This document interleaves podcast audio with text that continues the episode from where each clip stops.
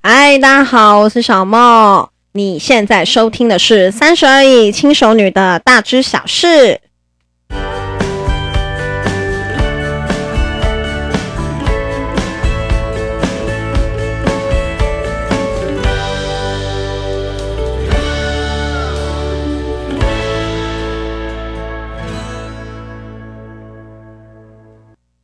嗨，大家好，今天是我们久违的时事篇。哼，为什么今天会想要讲时事呢？第一个，我已经很久没有讲时事了嘛，对不对？然后在第二个呢，好是啊、前天呃，昨天台北市发生了一件大事哈。那这个大事是什么呢？这个大事啊，好就是第十八届同志游行，然后在台北盛大的举办。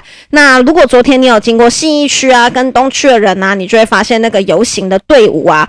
是相当的长的，而且很有创意的。他们的装扮呐、啊，真的都很花心思，并且啊，我真的不得不说，我真的不得不说，同志的身材都好好哦！我的妈呀，就是同志的男生，他们的身材都很好，然后皮肤都很干净，没有什么痘痘啊、脏脏的东西啊，然后他们的肌肉啊、身材啊都保持得很好。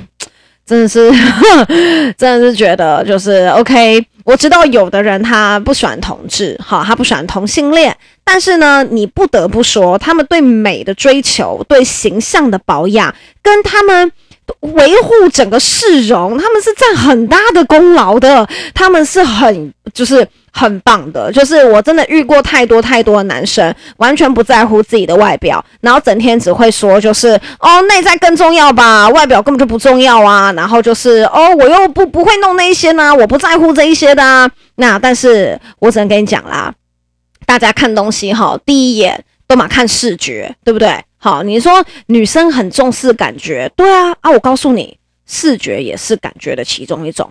你真的不能外表太糟糕，你不能外表被扣太多分。你真的是外表被扣太多分，好，我跟你讲，那个 gay 真的是，哦，那 gay 真的是会忍不住让你扑过去的那一种，因为太帅了。就是每一个真的都觉得，我就觉得哈、好帅哦，啊，这个身材。啊！我的妈呀！怎么好男人都变成同性恋了？你就这样心中 OS 这样。但是这是我真的觉得他们很棒很棒的地方。那很多人会说，呃，他可能不懂这第十八届的这一次游行的诉求是什么？因为很多人说，在台湾不是已经同性可以合法结婚了吗？那为什么你们还要再办游行呢？对不对？其实办游行最主要的目的是，呃。当然，大家都知道同性在台湾目前是可以合法结婚的。可是，其实有很多人是没有办法认同他们的。那所以，他们借由游行的方式去传递更多他们想要表达的东西，让更多人知道，就是他们是呃是稍微弱势一点的族群，可是他们也是有权利站出来，让别人认识他们，让大家认识他们，知道他们是一群怎么样子的人。好。那呃，我知道呃，可能互加盟啊，对不对？好，跟有一些宗教团体是很不能够接受同志的。那我个人是非常可以接受。我告诉你，连我七十岁的母亲都可以接受，而且我们都觉得，就算我们家里面有人是同志，我们也都觉得完全可以接受，没有关系。其实啊，好，一些互加盟啊，或者是一些呃反对。反对同志的族群啊，哈，其实你重新去呃看清楚呃这个婚姻的定义，你就会明白，其实同性婚姻完全没有违反婚姻本身的定义，哈，真的是没有违反婚姻本身的定义。所以其实你稍微，我们先来探究一下婚姻的本质。那其实啊，哈，就是书上面有写，就是德国的社会学家。哈啊、呃，德国的社会学家，他的名字怎么念我不知道啦，但是他的翻译哈，就是穆勒曾经归类为婚姻本质的三个动机：第一个经济，第二个子女，第三个感情。好，那在上古时代，在最早最早以前啊，哈，就是经济第一，子女第二，爱情第三。那再来呢？现在是现在是呃，现在是现代嘛？现代的话呢，就是爱情第一，经济第二，子女第三。好，这个这个是什么意思呢？这个意思是说啊，好，现在你要结婚，好，现在你要呃有一个婚姻，第一个你彼此之间要有爱，好，所以彼此之间要有爱，这件事情跟同性异性有关系吗？其实没有关系。好，在第二个经济第二，你们是否能够养活了自己？你们是否能够在彼此困顿的时候互相帮忙、互相支援？这个跟是男是女有什么关系吗？没有。在第三个子女第三啊，这就是很多人来了，对不对？很多人说啊，同性之间怎么有办法有小孩，对不对？你看你们那个要怎么样，那个精子要怎么结合，然后你那个要怎么样怎么样怎么样，你这个怎么可能会有小孩？哈，但是呢，其实现在啊，科技真的很发达，无论你是要用捐卵、捐精的方式，或者是放到母亲的肚子里面，你都还是有办法可以生出自己的小孩。所以这个就算是这样子。好，就算是这个子女第三，你觉得它本身是有违反婚姻的定义的吗？其实我认为是真的没有的。婚姻从表现上面的形式看呢，哈，是财富、心理跟生理的结合。但是从本质上面来看的话，哈，它是一种社会的盟约。从人类社会出现以来之后啊，哈，使双方结于趋于规范化的主要的手段。好，它就是一种风俗伦理跟法律。那这种东西全部都是人造，全部都是人为的，所以它当然可以进行各方面的修改。所以宪法当然就保障了同志团体的同志团体的呃结婚权，然后让台湾变成了亚洲第一个同性可以结婚的国家。我觉得是一件蛮骄傲的事情。好，那如果说你今天是同志啊，那你听到了有一些长辈那些的话语啊，真的是。很难以接受啊！你真的很想给他扒雷去的那一种啊！哈，我告诉你，我教你一招，好，我教你一招，这是我现在遇到韩粉就是最常动用的方法。因为像韩粉啊，跟一些思想比较保守的长辈啊，他们就是都没有办法接受一些太新潮的观念啊，然后他们讲出来的话都会让你觉得，你觉得你不批评我就算了，我也不会对你怎么样。可是他们常常。批评你的话都会让你觉得很难接受，对不对？好，那你知道这种时候我都怎么样子让我自己消气吗？我把这个方法就是告诉大家，我都不断的告诉我自己，没关系，没关系，没关系，我绝对比你还要活得久，我绝对比你还要长寿，你绝对会比我还要早死，我只要好好保护我自己，不要生病，不要出车祸。你一定会比我还要早死。台湾的未来是我的，我都会这样一而再再而三说服我自己。我就说没关系，没关系，韩粉是长辈，It's ok，it's ok，我活得比你久。好，然后人家很讨厌同志讲的那种话很难听，没关系，没关系，It's ok，it's ok，我活得比你还要久。好，然后这时候我就嗯，我就。比较能够继续跟他聊天，然后继续跟他说：“哦，是哦，阿姨不要生气，阿姨冷静。”就会一直这个样子。那我给大家稍微小小科普一下好了，就是很多人会想说：“诶，为什么同志的代表是彩虹旗，对不对？是不是很多人会有这个疑问？他说：为什么不是白色？为什么不是黑色？为什么不是粉红色？为什么不是？为什么不是什么五颜六色？为什么是就是彩虹色这样？那其实啊，好，是因为呃，同志一。群呢，同志这个这个名词在最近这几年，它变成了 L L Q B T Q I A 族群的您的一个昵称。它的意思是说，非异性恋者彼此关怀协助的意识，号召多元族群一起争同平等的权益。所以，它彩虹的意思呢，有一个意思就是说，我们有很多族群，我们要争取好，就是跟异性恋同样的关怀意识，就是我们不是异性恋。但是我们可以争取一样的生活，平等的权益，就是很多族群的意思，不是只有同志，它是有很多种族群，可能第三性啊，然后或者是哪一种的，还有很多种族群结合起来。那再来呢，还有一个呃由来呢，是由旧金山当地的一个艺术家，那这个艺术家叫什么名字我有点忘记了，然后他在一九几年，好像我出生之前，一九。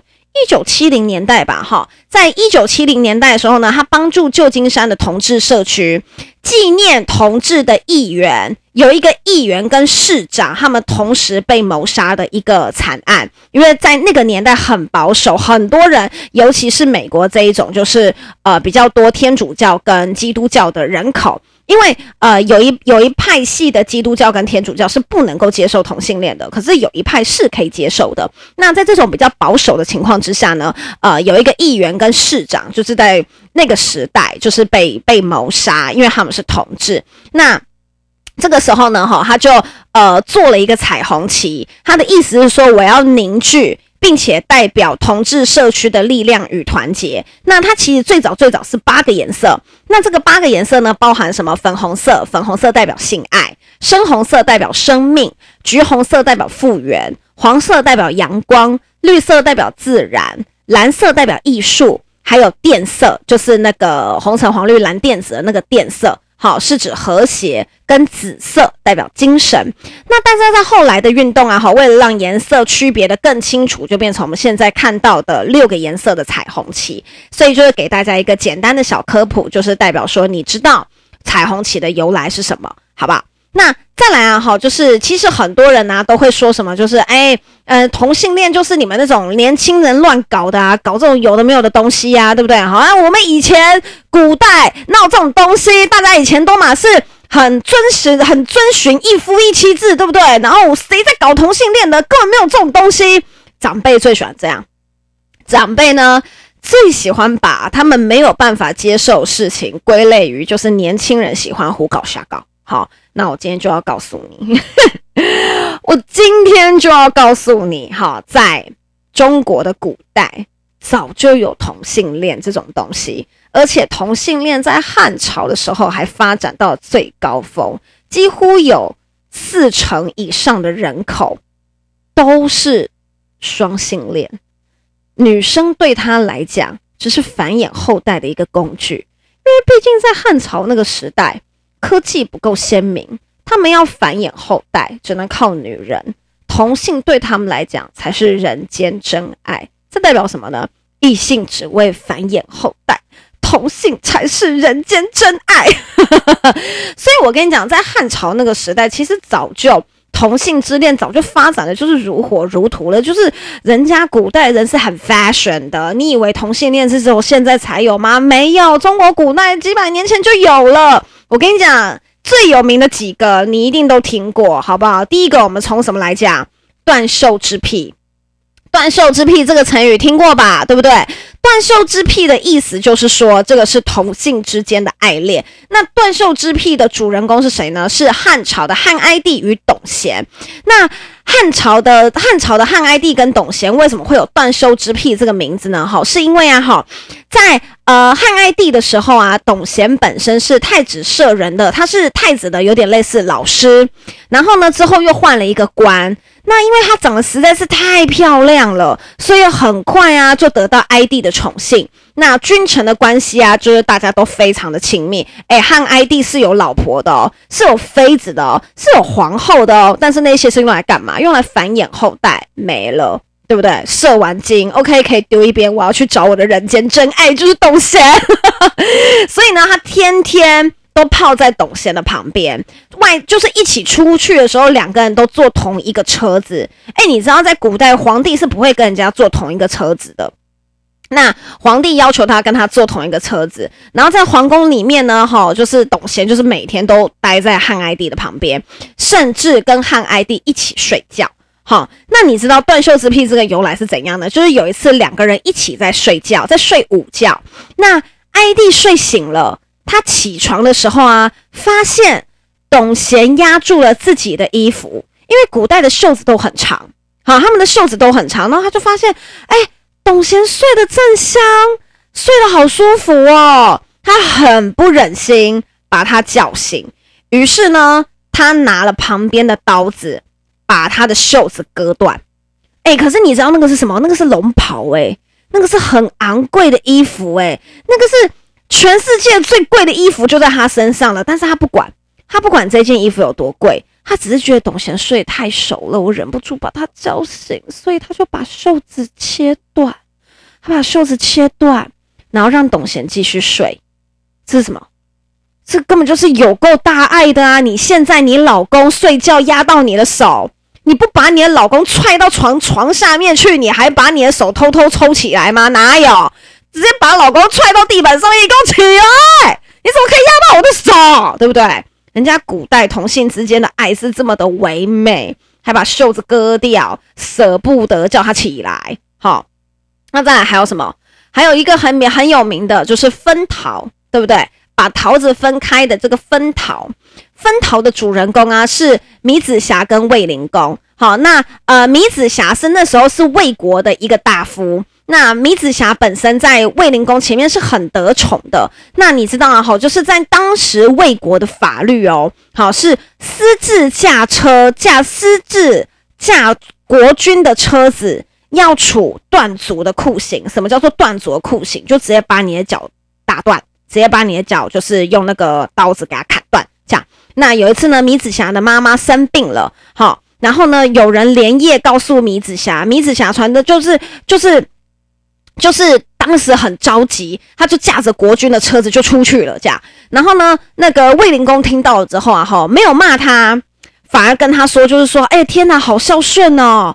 因为他是为了要回去照顾他妈妈，那我们就不要，我们就不要那个断他足了，我们就，我们就，我们就算了，就不要断他足了，这样好。然后呢，后来有一天呢、啊，芈子霞跟跟卫灵公一起出去玩的时候啊，哈，他吃到了一个好甜的甜，他吃到了一个好甜好甜的桃子，他就觉得这个桃子实在太好吃了，他就把这个没有吃完的桃子给了卫灵公，然后卫灵公就想说：天哪，他也太爱我了吧！他已经爱我爱到他忘了这个桃子，他已经吃过了，他还拿来分给我吃，这代表他心里面只有我。你看他们爱的好浪漫哦。然后，但是我跟你讲，就是，嗯。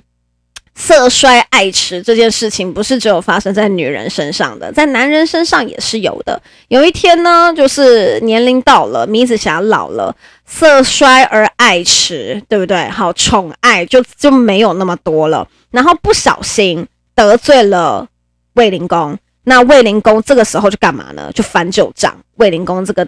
懒男人卫灵公这时候就翻旧账，他翻什么账旧账呢？他就说哈，我跟你讲啦，这个人哈曾经乱开我的车子啦，后来又把他吃剩桃子给我啦。我跟你讲，我一定要重重治你的罪啦。你看说，你说这个问题是，你说你说渣男。你说渣男这种东西真的是乐色不分蓝绿诶，渣男也是不分男女，好不好？无论男生女生都有很渣的人。然后呢，如果想要知道如何分辨渣男渣女，麻烦去听前面几集啊，去听面去听前面几集，就是发言人的叉叉怎么没有发言？还有你以为只有渣男吗？还有？渣女呢。好。然后再来哈，还有？一个是什么呢？还有？一个就是龙阳君。龙阳君是中国正史上面第一个有？记载同性恋，在公元前两百多年的时候就有？他的记载了。他是魏安离王的男宠，听说长得比女生还要更漂亮。好，然后呢，呃。龙阳之癖，也就是变成了同性恋的代名词，就是因为龙阳君的关系。那他们中间有一个很有趣的事迹是什么呢？就是啊，哈，曾经他跟那个魏王跟龙阳君他们坐在船上面捕鱼，然后龙阳君捕了十几条鱼的时候，他就突然开始哭了。你看。情绪化也是不分男女的，好不好？所以就是真的没有男生该怎么样，女生该怎么样这种话，好，就是人家就突然钓鱼，钓鱼就哭了这样，然后哭了之后呢，魏王就跟他讲说：“哎，你怎么了？你为什么哭了？你你有什么不开心的事情吗？”然后啊，好，他就说：“哦，因为啊，我为我钓到的鱼在哭。你看他好文青哦，他为他钓到的鱼在哭。”然后魏王就说：“啊。”你为你钓到鱼在哭，什么意思？然后呢，龙阳龙阳君就说啊，我开始钓到鱼很高兴，后来钓到更大的鱼，我就只想要把我以前钓到的鱼丢掉。然后呢，现在凭着我的面孔，我有机会侍奉在大王的左右侧，我被封为龙阳君，在朝廷上大臣们都屈服于我，在路上大家也会为我开道。但是天下的美人很多，知道我得到大王的宠幸，他们一定会，他们一定会拉着衣服跑到大王这边来，然后到时候我比不上他们，我就变成最初钓的鱼，我就会被丢掉。然后他就开始哭。然后你知道魏王说什么呢？魏王就讲说：“你不要担心，你不要害怕，我告诉你，我帮你想办法。”于是魏王就做了什么事情呢？魏王就昭告全国说：“我跟你讲，谁敢把美人进献给我的，我就把你诛九族。哇塞，简直霸道总裁，帅翻了！我觉得天哪，这也太帅了吧！这应该就是人家古代大家都想要的霸道总裁吧，对不对？这应该就是霸道总裁的最原型吧？你知道，就是其实这么多故事里面，就是无论你是男生还是女生，其实都没有关系。这根本，这根本就是，这根本就是一点一点，嗯，怎么讲？就是就是男生跟女生的爱，它真的没有不一样。那你说，就是为什么会变成同性恋？其实会变成同性恋有非常多的原因。第一个一定，第一个一定原本有天生的，然后再第二个有可能被呃异性伤害过，女生比较容易有这个例子，就是被异性伤害过之后喜欢同性。可是其实无论是什么样子的原因，就是大家一定要练习我是谁，跟我爱谁这件事情，它是不相干的。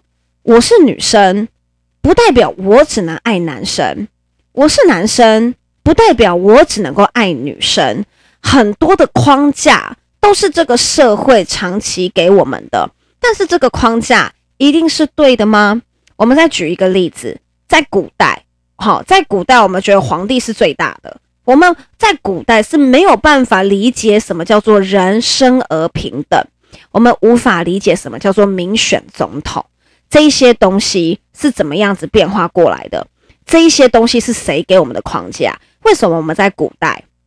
我们不会觉得人要自己选皇帝，我们为什么觉得皇帝就是世袭的？我们为什么只能够认命？好，那到现在为什么我们会觉得总统就是我们自己选？好，谁都不可以插手？为什么我会这么觉得？就是因为这个社会已经给我们的定义跟我们的价值观是完全不一样的，所以现在在这一种价值观转换的过程之中，它本来就是会需要一点点的时间，但是这个时间在你还没有适应的时候。请先不要恶言相向，很多人就会觉得啊，很恶心啊，很变态啊。你看男生在那边穿粉红色，诶，男生为什么不能穿粉红色？陈时中他们也都戴粉红色的口罩啊，性别平等啊，对不对？啊，那女生干嘛穿西装，对不对？女生干嘛不要这样子？女生这样很丑，为什么？就是女生也可以很帅啊，对不对？这社会有太多对于两性。所定义的框架跟枷锁，是我们要逐渐把它丢掉，逐渐把它丢弃的。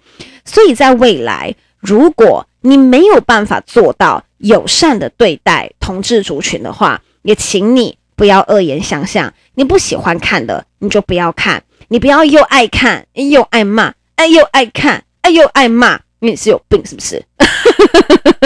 又爱看又爱骂，你是有病吗？不要这个样子。做一个人见人爱的路人，好不好？什么叫人见人爱的路人？多给别人一点称赞。如果你实在给不了称赞，也请你不要恶言相向。好，我们做都做一个开开心心、有礼貌的路人，好吗？好的话呢，好，管你好不好？对，这都是今天的三十而已，轻熟女的大知小事。谢谢大家。